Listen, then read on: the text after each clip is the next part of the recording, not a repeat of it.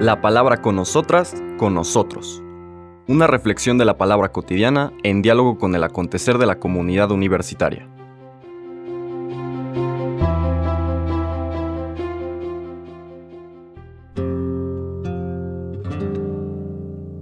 Hola, buenos días.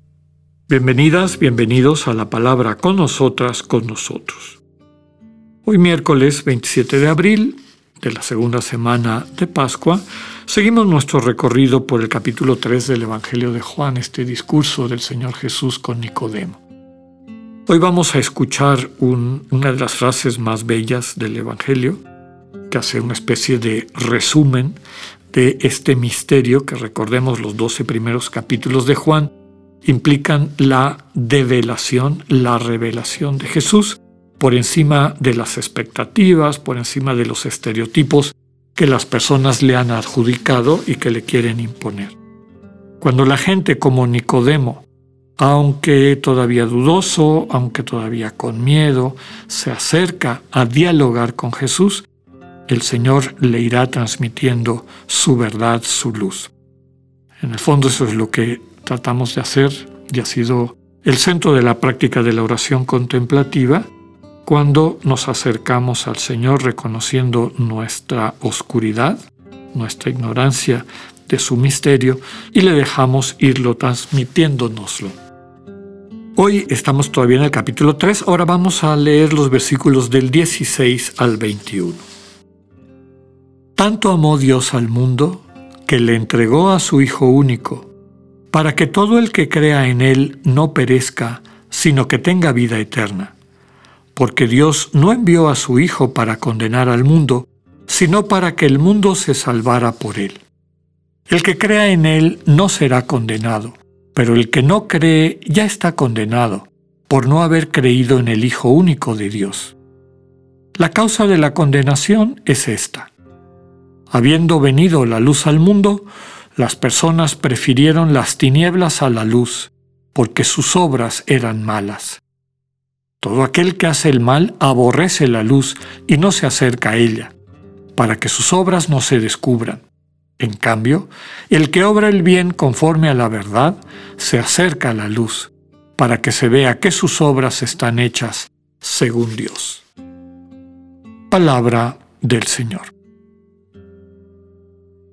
Recordemos que este, este dicho del Señor y la estructura normalmente en los, a lo largo de los 12 primeros capítulos del Evangelio de Juan es que hay un acto, un hecho del Señor Jesús que eh, llama la atención a la gente, que hace que reaccionen, vuelvo a comentar, desde sus perspectivas, desde su manera de entender a Jesús, que normalmente está equivocada, y después sigue un discurso largo del Señor, podríamos decir una comunicación profunda del Señor Jesús, y aquellos que la escuchan y la acogen van dando pasos en el encuentro con el misterio del Dios vivo.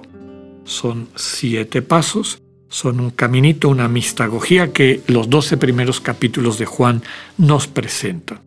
Pero en cada uno de estos pasos también hay personas que deciden mantenerse en su visión anterior y se autoexcluyen, es decir, se bloquean a poder acoger esta revelación de Dios. Única revelación que da vida, es decir, que les capacita para encontrarse con el Dios vivo. Decíamos que inicia este, esta parte del discurso de Jesús a Nicodemo con esta frase que podemos decir que es un lema de nuestra fe cristiana. Tanto amó Dios al mundo que le entregó a su Hijo único para que todo el que crea en Él no perezca, sino que tenga vida eterna. Tanto ama Dios a su creación, este símbolo del mundo, que le entrega a su Hijo. No, no envía a su Hijo, no le dice a su Hijo que les comunique tal cosa, le entrega, le regala, le obsequia. Es, una, es un verbo bien fuerte, pero que finalmente es lo que es el misterio del Dios vivo. La naturaleza más profunda de Dios es donación de sí, es amor compartido. Dios no tiene otra manera de ser.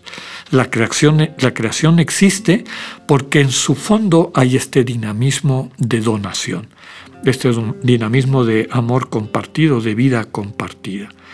Entonces Dios ama tanto al mundo que le entrega a su Hijo, a este Hijo que viene de manera personal, para entregársenos y para entregársenos en el acto supremo del amor, como veíamos ayer, que es el entregar la vida para que otros tengan vida. El Señor se gasta su bios para transmitirnos la Zoe. Se gasta esta vida, eh, digamos, eh, en el espacio-tiempo para que podamos acceder a la vida definitiva, la vida Zoe, que es la que nuestro corazón anhela la que también denominamos con términos como vida eterna. Todo el que crea en Él, es decir, todo el que confíe en Él. Y la confianza es muy importante. Confiar significa dejarnos guiar por el Señor. En este de los primeros discursos que él desarrolla en el Evangelio de Juan, nos invita a que nos dejemos conducir en cada una de las distintas manifestaciones, revelaciones que nos va a ir transmitiendo para que cambiemos nuestra imagen distorsionada de Dios y podamos encontrarnos cara a cara, experimentar al Dios vivo que el mismo Señor Jesús nos transmita. Todo el que cree en Él no perece. Todo el que tiene confianza en Él, se deja conducir por Él, se pone en sus manos para que el Señor lo lleve por su propio camino de iluminación, de revelación, tendrá vida eterna. Es decir, accederá a esta Zoe, que es el deseo profundo del corazón de todo ser humano. Después otra frase muy interesante. Porque Dios no envió a su Hijo para condenar al mundo, sino para que el mundo se salvara por él. Señor Jesús no viene a condenar, no viene a establecer un juicio destructivo, es decir, un dictamen de condenación, una especie de, de ¿cómo le podríamos decir? Una acción jurídica, ¿verdad? Que traiga como consecuencia la condenación de las personas, porque Dios no condena, Dios solamente salva. Su dinamismo interno es el del amor compartido que solo da vida. El problema es que si no creemos en Él, si no nos abrimos a esta oferta, como ya decíamos el día de ayer, nos autoexcluimos. Y eso es lo que dice en la segunda frase de este párrafo. El que no cree ya está condenado por no haber creído en el Hijo único de Dios. Se condena a sí mismo al cerrarse ante esta oferta del amor que transforma. Después la describe con un poco más de detalle. La causa de la condenación es esta. Habiendo venido la luz al mundo, los hombres, las mujeres, prefirieron las tinieblas a la luz. Nuevamente subraya en este inicio del Evangelio y en el primer discurso eh, revelatorio de Jesús que lo fundamental es si nos posicionamos del lado del Señor Jesús, nos dejamos conducir por este Hijo de Dios que se nos ha dado, que se nos entrega como don, como regalo de Dios, o preferimos, optamos por quedarnos en nuestra visión, en nuestra actitud anterior, que es de oscuridad.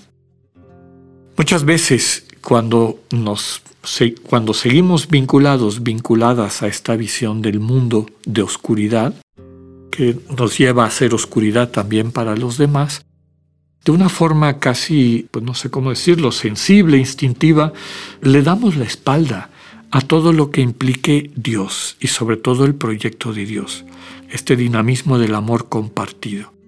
Esa dureza de corazón va haciendo que la gente inclusive llegue a aborrecer este, esta comunicación, esta, este discurso de Dios como fuente de amor. Y se mantiene en su oscuridad. En cambio, quien obra el bien, conforme a la verdad, se alegra de vivir bajo la luz, porque esa luz le permite orientar su vida en obras de acuerdo a la voluntad de Dios. La única voluntad de Dios es que amemos y a través del amor podamos dar vida. Que sepamos profundizar en esta revelación tan bella, tan cierta, tan contundente. Tanto nos amó Dios que nos entrega a su Hijo único. Que sepamos acogerlo y acoger la vida que nos da a través de la vida que entrega. Que así sea, que tengan un buen día, Dios con ustedes.